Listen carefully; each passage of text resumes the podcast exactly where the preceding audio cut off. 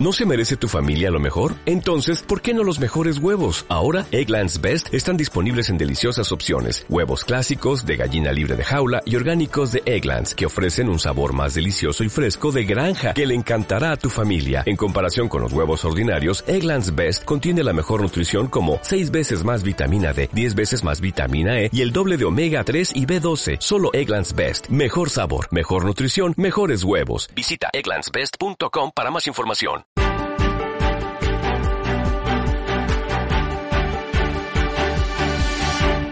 Y vamos a ver este pasaje bien importante que el Señor Jesús compartió con sus discípulos. Desde el versículo 14 en adelante, la palabra de Dios dice lo siguiente. Porque el reino de los cielos es como un hombre que yéndose lejos llamó a sus siervos y les entregó sus bienes. A uno dio cinco talentos, a otro dos, a otro uno. A cada uno conforme a su capacidad. Subrayen esa frase, por favor. Y luego, ¿qué os dice? Se fue lejos. Y el que había recibido cinco talentos fue y negoció con ellos y ganó otros cinco talentos. Asimismo, el que había recibido dos, ganó también otros dos. Pero el que había recibido uno fue y cavó en la tierra y escondió el dinero de su señor. Después de mucho tiempo vino el señor de aquellos siervos y arregló cuentas con ellos. Versículo 20. Y llegando el que había recibido cinco talentos, trajo otros cinco talentos diciendo, Señor, cinco talentos me entregaste, aquí tienes, he ganado otros cinco talentos sobre ellos. Y su Señor le dijo, bien buen siervo y fiel, sobre poco has sido fiel, sobre mucho te pondré, entra en el gozo de tu Señor.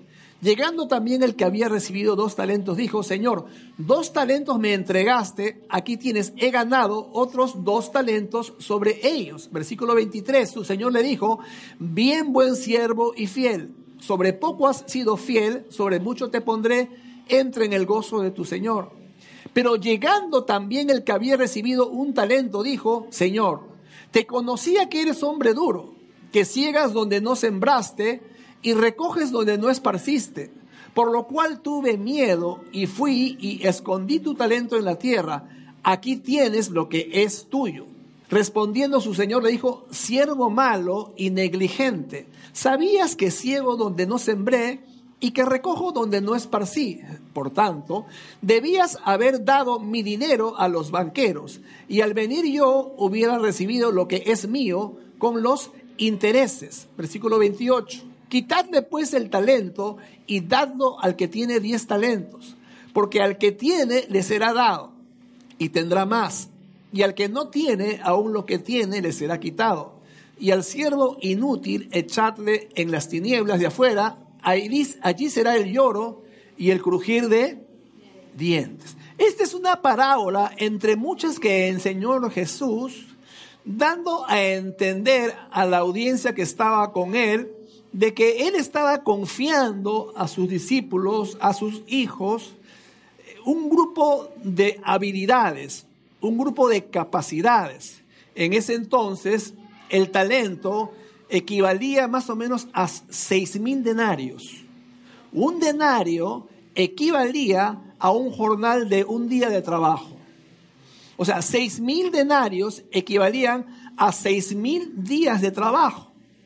Ahora, tú te imaginas en todo caso, si un talento equivaldría a seis mil denarios, entonces 6 por 5, 30 mil denarios les estaba entregando, o sea, 30 mil días de jornal del trabajo se les estaba entregando en bolsas de, plata a, a, sus siervos. A uno le entregó cinco talentos, a otro le entregó dos talentos, y la Biblia y otro le entregó a un talento. Cada uno dice según su capacidad. Y recuerden esta frase que el Señor dice, cada uno según su capacidad. Déjame decirte, Dios no te va a dar más de lo que tú puedes hacer. Amén. Pero cuando te lo da significa que lo puedes hacer. ¿Cuánto dicen amén conmigo? ¿Cierto? Si te lo ha dado significa que lo puedes ejecutar, que lo puedes llevar a cabo. Él sabe nuestra capacidad. Unos tienen más capacidad que otros. Pero la cosa no es cómo empiezas, sino cómo terminas. No es dónde empiezas, sino dónde terminas. El enfoque de esta parábola no es acerca del dinero, es acerca del siervo. Muchos enseñan en lo que respecta al dinero. El Señor no tiene tanta importancia o no le da tanta importancia al dinero como al siervo, con lo que el siervo hace con la encomienda que el Señor le da. O sea, el enfoque de esta parábola no es, no es por el dinero, sino, sino las capacidades, las habilidades, las destrezas que el Señor nos da y cuando nos da esas capacidades, habilidades y destrezas, no es para que estén estáticas en nosotros, sino para que produzcan. Amén. Es para que podamos incrementar y las desarrollemos esas habilidades. La Biblia dice que uno recibió cinco y las multiplicó al final y al final tenía diez. Otro recibió dos y al final de eso tenía cuatro. Entonces, uno tenía la capacidad de cinco, pero después de cierto momento, de cierto tiempo, esa capacidad creció a 10. El que tenía dos, después de cierto tiempo, su capacidad creció a 4. Hay, hay, gente que yo he escuchado que dice, no sé si puedo hacer aquello. Déjame decirte, como dije hace un ratito, Dios no te va a dar más de lo que tú puedes hacer. Amén. Dios te va a dar aquello que tú puedes desarrollar. El de 5 y el de 2, ambos duplicaron su capacidad. Pero ¿qué dice la Biblia que hizo el que recibió uno? Lo escondió. Amén. Lo escondió en tierra lo que había recibido de parte del Señor.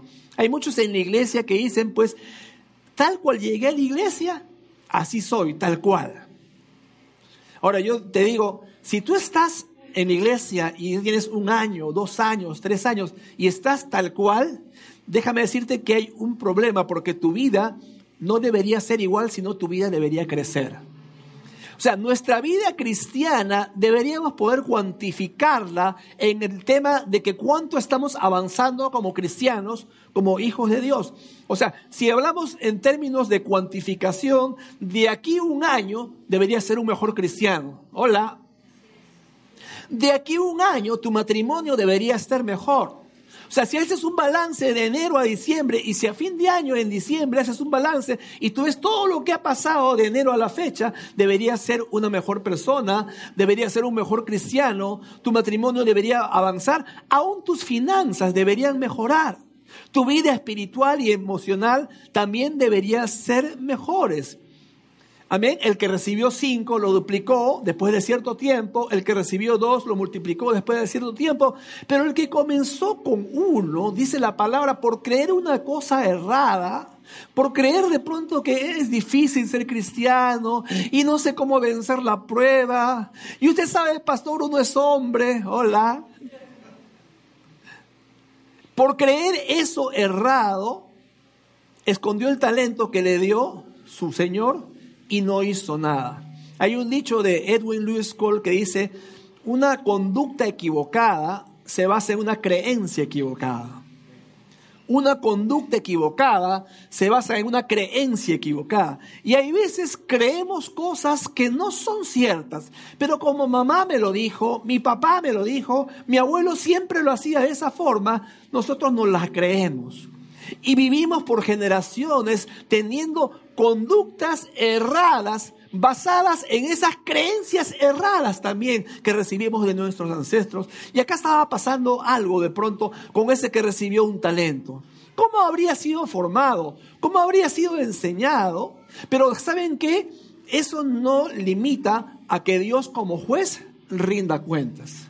El Señor como juez va a pedirnos cuentas a nosotros, pero a diferencia del juez, de los jueces humanos, ¿cuántos saben que Dios es un juez perfecto y justo?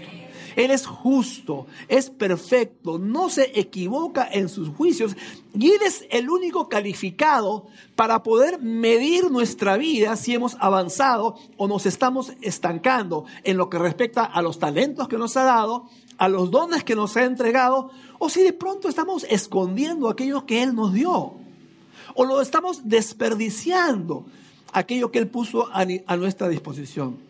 El versículo 28 y 29 es bien sintomático en lo que dice, miren lo que dice la palabra, quitadle pues el talento al que había recibido uno y dadlo al que tiene diez talentos, porque el que tiene le será dado y tendrá más, y al que no tiene, aún lo que tiene, le será, ¿qué cosa dice?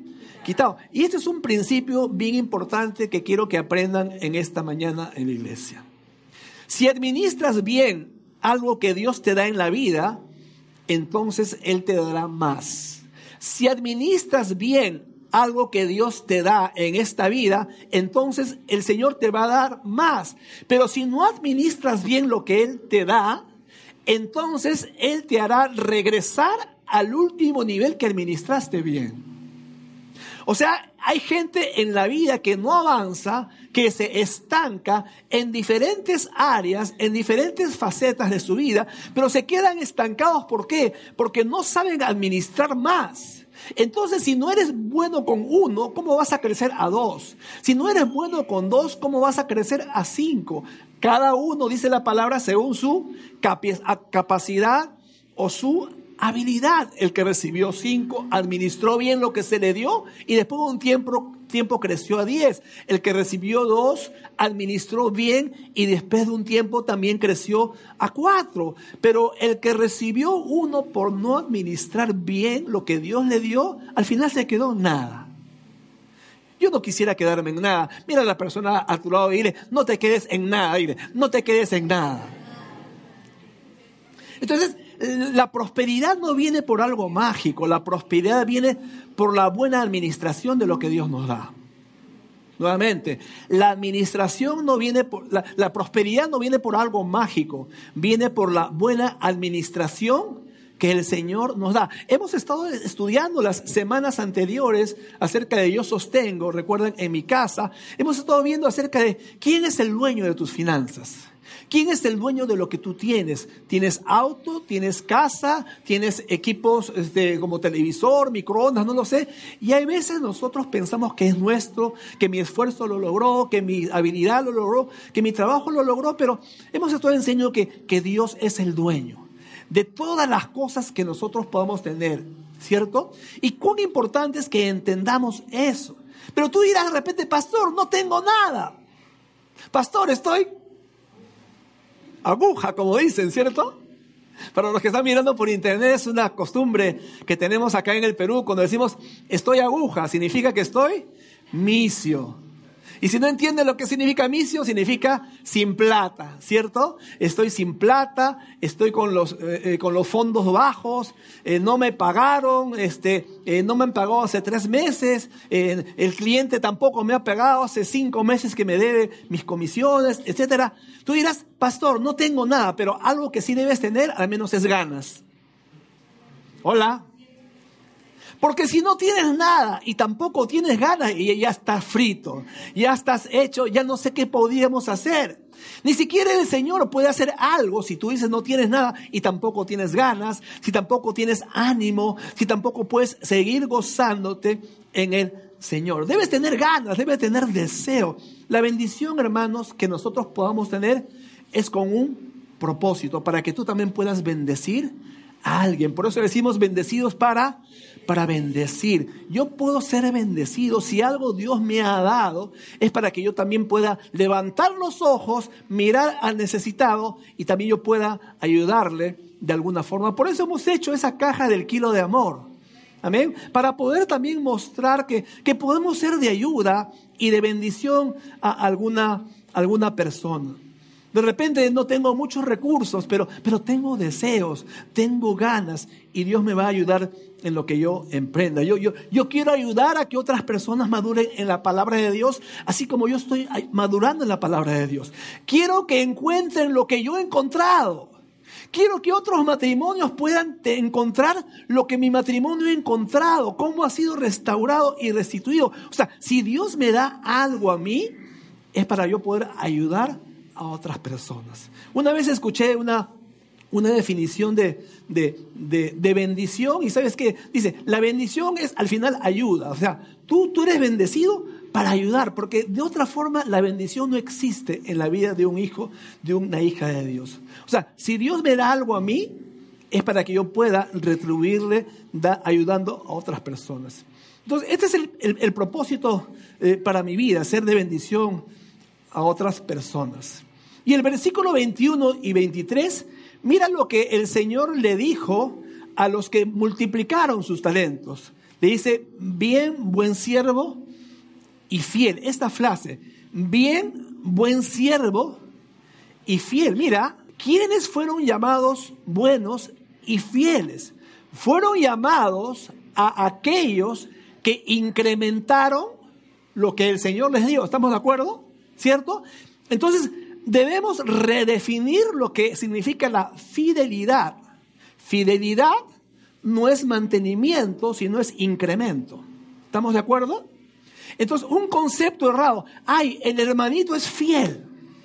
Ay, la hermanita hace 10 años que viene, es fiel, pero fidelidad no es mantenimiento, es incremento, es crecimiento, porque a aquellos hombres, a aquellos siervos que recibieron dos y que recibieron cinco, cada uno respectivamente multiplicó lo que su amo, su Señor, les había entregado. O sea, una persona cuando viene a los pies de Cristo, cuando viene al Señor, ok, siéntate, escucha, aprende, recibe y está bien, pero le pregunto, ¿cuánto tiempo? ¿Un mes? ¿Dos meses? ¿Seis meses? ¿Un año? ¿Dos años? Va a llegar el día, llega el momento en que ese hombre, esa mujer, ese hijo, esa hija de Dios tiene que crecer, amén, tiene que madurar, tiene que servir, tiene que involucrarse, tiene que empezar a dar fruto contante y sonante. Porque la Biblia dice que luego el Señor va a venir a pedirnos cuentas. ¿Qué hiciste con lo que te di? El Señor no está jugando. Y como hijos de Dios en esta mañana nosotros no estamos jugando. El Señor, como dice la palabra, va a venir y va a pedirnos cuentas. Mira lo que le dijo a aquel que recibió uno y escondió el talento. Versículo 26. Dice lo siguiente, siervo malo, ¿y qué más? Y, versículo 30 dice también, siervo inútil. Qué fuerte, ¿no? O sea, vemos la forma como Dios se expresa de aquellas personas. Ojo, lo llamó aquel que no incrementó lo que Dios le dio, lo llamó siervo malo, negligente y siervo inútil. Ojo, este siervo no robó, este siervo no estafó, este siervo no lo defraudó. No se fue corriendo y desapareció de la escena, no hizo eso. Hay gente que dice, yo no he hecho nada malo, ¿Cuántos alguna vez han dicho yo no he hecho nada malo, cierto? ¿O has escuchado? De pronto es más fácil la pregunta, ¿no? ¿Cuántos, ¿Cuántos de ustedes han escuchado a alguien decir yo no he hecho nada malo? Ahí sí todos levantan la mano, ¿no? ¿Cierto? Mm. Yo no he hecho nada malo, pero ojo, fidelidad es incremento, no es mantenimiento. Y este cielo supuestamente decía, Señor, yo no he hecho nada malo, pero no obstante no había hecho supuestamente nada malo. O sea, en otras palabras, no tienes que hacer algo malo, sino por no hacer nada, Dios lo llama siervo malo, siervo inútil, siervo negligente. Es fuerte la palabra del Señor, ¿cierto? Y nos está exhortando a nosotros, nos está reprendiendo. Mira a la persona a tu lado y dile, felizmente yo no soy así, felizmente yo no soy así. Entonces, recuerda, fidelidad no es mantenimiento, sino es, es, incremento. Y, o sea, eh, la prosperidad, pues, no es almacenar dinero y convertirme en un viejo avaro. ¿Cierto? No es que yo pueda almacenar más dinero, más dinero. ¿Y para qué? ¿Para ufanarme? ¿Para que todos vean cuánto tengo? para que cuando vayan a mi casa podamos ver todos los demás y digo, oh, wow, qué linda tu casa, qué lindo tus muebles. Esa es la razón de la prosperidad. Versículo 29, porque al que tiene le será dado y tendrá más. O sea, aquella persona que sabe administrar lo que Dios le da, viene por naturaleza, perdón, viene por consecuencia un incremento en su vida. Cualquier capacidad habilidad que Dios te da, si sabemos administrarlo, vamos a ser incrementados y vamos a tener más, más, más hermanos. O sea, si entendemos que, que hemos sido puestos para marcar una diferencia en nuestro entorno, en nuestro mundo, si entendemos que no somos un accidente, si entendemos que, somos, que tenemos un propósito en esta vida, entonces nuestra actitud va a cambiar. nuestra disposición va a cambiar. El propósito de Dios es de que nosotros crezcamos, no que nos quedemos estancados. O sea, no es la cantidad que Dios da, sino cómo usas aquello que Dios te da. Eso es lo importante. Puedes tener, como dice la parábola, uno, dos, cinco capacidades que Dios te da, pero la, el punto es cómo utilizas aquello que Dios te ha dado. O sea, en el caso de cinco y en el caso de dos, ambos incrementaron en un 100% aquello que Dios les dio. Y la recompensa fue igual para ambos. ¿Por qué? Porque Dios tiene un propósito cuando Él nos entrega algo. No es para esconderlo, es para incrementarlo, es para reproducirlo. De repente alguien te invitó a la iglesia. De repente estás viniendo hace algún tiempo. De repente pasabas por aquí. Pero Dios también tiene un propósito para ti. ¿Sabes para qué? Para que lo conozcas. Para que tengas una relación personal con Él. Y para que luego tú puedas ser de bendición para alguien. De lo que tú encontraste acá, de lo que tú recibiste acá, ahora que tú también puedas ser de bendición para otra persona. Dios le dio a uno cinco, a otro le dio dos, a otro le dio uno. Y recuerda, si Dios te da algo es porque sabe que puedes administrarlo y manejarlo. Y el principio es muy sencillo, como dice la palabra. Si eres fiel en lo poco, Dios te dará más. Entonces la pregunta en esta mañana es, ¿Cuál es la diferencia entre aquel que recibió cinco con aquel que recibió uno? Una sola palabra. ¿Saben cuál es esa palabra? La diferencia entre el que recibió cinco y uno es la palabra compromiso. Compromiso. O sea, cuán comprometido estaba el que recibió cinco comparado con cuánto estaba comprometido con el que recibió uno. Una palabra, compromiso. De, nada me sirve tener una máquina de ejercicios en mi casa si es que no la uso, ¿cierto? ¿Cuántos tienen una máquina de ejercicio? Levanten su mano. ¿Sí? ¿Cuántos usan su máquina de ejercicio para colgar su ropa? Levanten su mano. Ahora quiero escuchar la, quiero ver la verdad. ¿ah? Ahora es la verdad. No, no, no, no me digan que es mentira, ¿cierto? Yo sé eso, porque a mí me ha pasado lo mismo. lo hablo por propia experiencia, ¿cierto? Como dice el dicho, ¿no? Entre gitanos no nos vamos a leer la mano, ¿verdad? O sea, ¿Cuántos de nosotros, verdad, con nuestra máquina que es para correr o para mover los brazos, ahí cuál es tu camisa, cuál es la toalla después de bañarte, ¿cierto? Pero hermanos, o sea, o sea, la diferencia entre una persona que sale en el comercial vendiendo la máquina de ejercicios y nosotros, ¿sabes cuál es? Una sola palabra, y la dijimos, compromiso. Esa persona que tú lo ves con sus abdominales perfectos, con sus brazos musculosos, las chicas ahí todas con un cuerpazo, es una sola palabra, compromiso. Y en las cosas de Dios es exactamente lo mismo, una palabra que se llama compromiso. Que podamos comprometernos, no con la iglesia, con el Señor. No con tu hermano, no con tu hermana, no para ser visto por los demás, sino saben por qué. Porque el Señor ya te confirió, ya te entregó.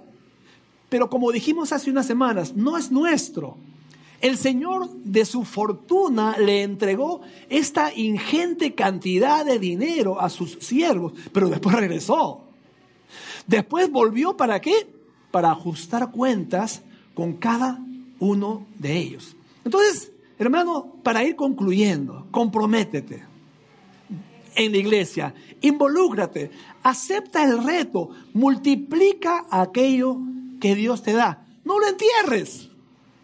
Hay veces uno dice, no, no va a pasar nada, no lo entierro. Hermanos, eventualmente el Señor va a regresar y nos va a pedir cuentas. Entonces, para redondear un poquito lo que hemos enseñado en esta mañana, vamos a ver algunos puntos sobre esta enseñanza sobre la parábola de los talentos. Número uno, ¿cuántos saben que Dios es el dueño? Amén. Repito conmigo, Dios es el dueño. Dios es el dueño y nos ha dado las cosas para que las administremos. Número dos, Él nos da conforme a nuestra capacidad. No te quejes. Si Dios te ha dado, es porque tú puedes administrarlo. Número tres, en la medida que mostramos ser confiables, Él nos confía mucho más. Él nos otorga mucho más. Número cuatro, Él le quita aquello que no son confiables y les da a los que son fieles. Él le quita a aquellos que no son confiables y les da a los fieles.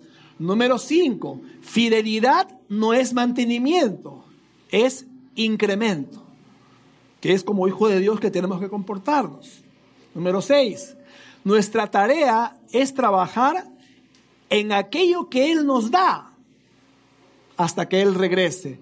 Nuestra tarea es trabajar en aquello que Él nos da hasta que Él regrese. Número siete, cuando Él vuelva, nos va a pedir cuentas por aquello que nos ha confiado.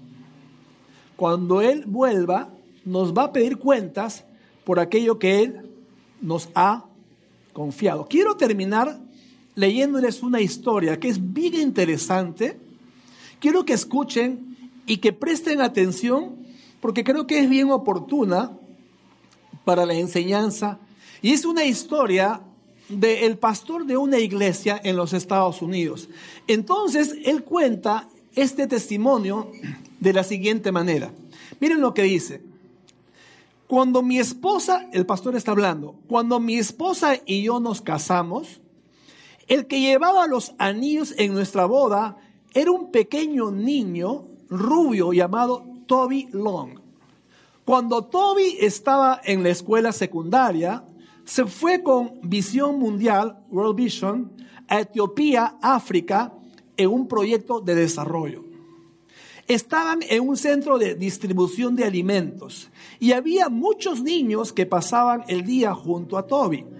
Un niño de 11 años de edad seguía a Toby por todos lados, parecía su sombra. Cuando llegó el día que tenían que regresar, el niño comenzó a jalarle la camiseta a Toby. Toby inmediatamente se dio cuenta y dijo para sí, este niño quiere mi camiseta. Toby no tenía una camiseta extra con él en este centro de distribución, por lo que se dio cuenta de que si se iba a quitar la camiseta, tendría que estar con el torso desnudo por el resto del día. Toby era de piel clara, y su madre le había advertido que no se expusiera al sol. No tuvo mucho tiempo para decidir, así que volvió al, autobús y se quedó con la camiseta puesta. Tú, Toby nunca volvería a ver a este niño, pero se creó preocupado y pensativo. Toby pasó todo el resto de ese día y de la noche pensando y meditando en la madrugada no pudo dormir y se levantó para orar a Dios. Luego de pocos días tuvo que regresar a su casa y esa noche tampoco pudo dormir. Y en la madrugada se despertó y dijo, tengo que hacer algo al respecto. Y entonces tuvo una idea. Él había estado en Etiopía donde un niño se sentiría sumamente feliz con tener solamente una camiseta. Y él seguía hablando para sí. Yo vivo en los Estados Unidos. Permítame poner esto en forma de pregunta. ¿Alguien en los Estados Unidos tiene alguna camiseta extra? Tengo tantas camisetas, decía Toby, que parece que se aparean entre sí y engendran más camisetas. Entonces Toby pensó, tal vez podría recolectar algunas camisetas aquí y enviarlas al África. Así que comenzó a ir de puerta en puerta, tocando y preguntando a las personas si tenían alguna camiseta que pudieran dar para llevar a los niños en África. Él organizó una campaña llamada Dona una camiseta. La noticia se propagó rápidamente. Todo el mundo tiene camisetas extra. Se extendió todo esto a los medios de comunicación. Las estaciones de televisión comenzaron a llevar la historia. Algunas tiendas colocaron contenedores en la entrada para recoger las camisetas donadas. Toby terminó con 18 mil camisetas. Luego tuvo que clasificarlas, desechar aquellas que tienen agujeros y que tienen manchas. Pero aún le quedaron a Toby 10 mil camisetas como nuevas. Pero ahora tenía otro problema. ¿Cómo llevaría las 10 mil camisetas a Etiopía, a África? Él no había pensado en esto. Entonces se la pasó por tres meses llamando a cada organización de ayuda humanitaria que podía encontrar. Nadie le daba una salida. Había un hombre que había estado almacenando las camisetas, pero ahora necesitaba el espacio y le dio una semana de plazo para que Toby sacara las camisetas del almacén. Entonces él se puso a orar, Dios, tengo todas estas camisetas, pero ¿cómo voy a llevarlas al África? Un día recibe una llamada de la cadena de noticias CNN y le dijo, ¿este es Toby Long, el muchacho de las camisetas? Sí, dijo él. Toby, encontramos una agencia de ayuda humanitaria que puede llevar las camisetas al África. No sé a qué parte de África, pero pueden hacerlo y lo harán de forma gratuita. ¿Estás interesado? Sí, dijo él inmediatamente. Llevaron las camisetas al África y luego lo llamaron a Toby para rendirle el informe de lo que habían hecho. Toby, le dijeron, dejamos las camisetas en un país que normalmente nunca dejaría que ingresen a través de la aduana.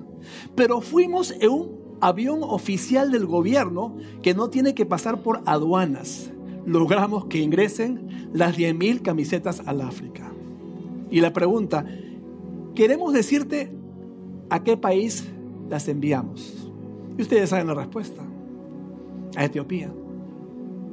O sea, un niño, un joven adolescente, una historia real de un muchacho que tuvo un deseo en su corazón de ser bendecido para bendecir, de ayudar a alguien más desfavorecido que uno.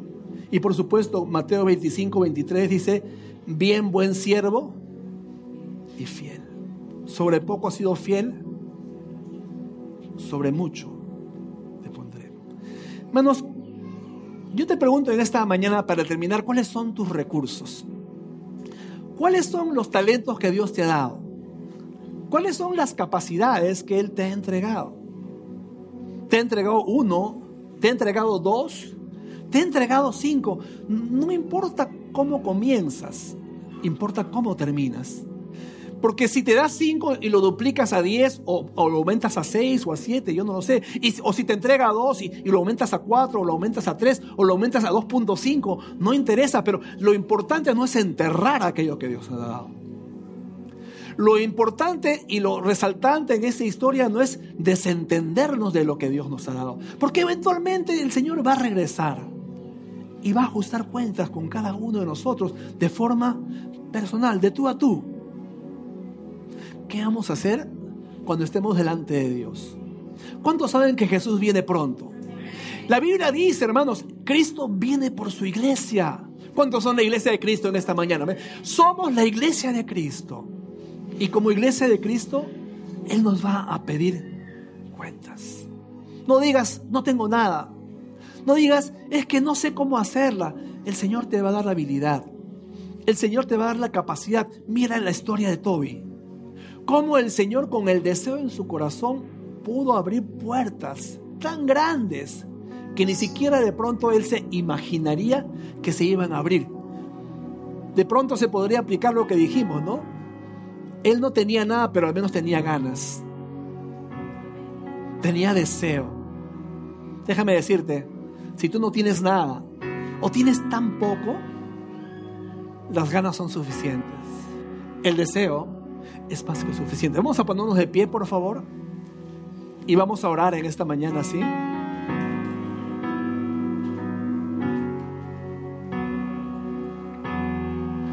Y que podamos ser siervos diligentes delante de Dios. Que el Señor nos diga, bien, buen siervo, fiel. Que no nos diga el Señor cuando nos pida cuentas, siervo negligente, siervo inútil siervo malo, no me sirves. Sino que aquel día podemos ser honrados delante de Dios. Sobre poco has sido fiel, sobre mucho te pondré. ven, entra a mi gozo. Y tenemos que mostrar el gozo. Ese gozo tiene que evidenciarse. Comparte con alguien. ¿Sabes por qué muchas personas no, no tienen gozo? Porque lo mucho o lo poco que tienen no lo comparten. Pero yo te aseguro un buen secreto para que el gozo empiece a emanar de tu vida es compartir aquello que Dios te da. Tú vas a ver el rostro de la persona que lo recibe y como consecuencia tú te vas a emocionar, te vas a alegrar, te vas a gozar, porque es una forma natural, bíblica, espiritual que debemos hacer con aquello que Dios nos da. Uno recibió cinco, otro recibió dos, otro recibió uno. Que podamos ser como aquellos siervos de cinco o de dos, que incrementaron la capacidad que Dios les dio. Y luego el Señor los recibió en su seno con gozo y con alegría. Inclinen sus rostros, por favor, cierren sus ojos. Y yo quiero preguntarte en esta mañana, ¿qué has recibido de parte de Dios? ¿Qué es aquello que Dios te ha dado? Visualízalo en tu mente. ¿Qué es aquello que Dios te ha dado? ¿En qué destacas? ¿En qué eres mejor que otras personas? Ese es el don que tienes, ese es el talento que tienes. ¿Tú destacas en algo? ¿Tú te diferencias de otras personas por aquello que tú sabes qué cosa es? Ahora, eso en aquello que destacas es lo que Dios te ha dado. Eso es tu talento. Eso es tu habilidad. Que no viene de ti, sino que Dios te lo ha dado. Entonces, para concluir, ahora eso el Señor te pide, entrégamelo a mí. Ponlo en uso, multiplícalo, incrementalo. Y tú vas a ver cómo en un tiempo vas a poder incrementar aquello que Él te ha dado. Señor, en el nombre de Jesús, en esta mañana venimos ante ti y te damos gracias, Señor. Porque tú nos hablas, Señor, de maneras inusuales cada día, Padre Celestial. Que con esta enseñanza podemos comprender la importancia que tú le das a las capacidades que nos has otorgado, Señor. Que podamos ver y tomar con mucha responsabilidad y con mucha seriedad aquellos talentos que nos has dado, Padre Celestial. Padre Celestial, que no lo tomemos a la ligera, Señor. Que seamos responsables delante tuyo, Señor. Fidelidad es incremento, no es mantenimiento. Yo no quiero esconder aquello que tú me has dado, Señor. Yo quiero incrementar mi capacidad. Quiero incrementar mi habilidad. Dame la sabiduría, dame estrategias para poder incrementar aquello que es tuyo, porque nada es mío, Señor. Nada es de nosotros, Señor. Queremos ser usados para tu gloria y para tu honra, en el nombre de Jesús. ¿No se merece tu familia lo mejor? Entonces, ¿por qué no los mejores huevos? Ahora, Egglands Best están disponibles en deliciosas opciones. Huevos clásicos, de gallina libre de jaula y orgánicos de Egglands, que ofrecen un sabor más delicioso y fresco de granja, que le encantará a tu familia. En comparación con los huevos ordinarios, Egglands Best contiene la mejor nutrición como 6 veces más vitamina D, 10 veces más vitamina E y el doble de omega 3 y B12. Solo Egglands Best. Mejor sabor, mejor nutrición, mejores huevos. Visita egglandsbest.com para más información.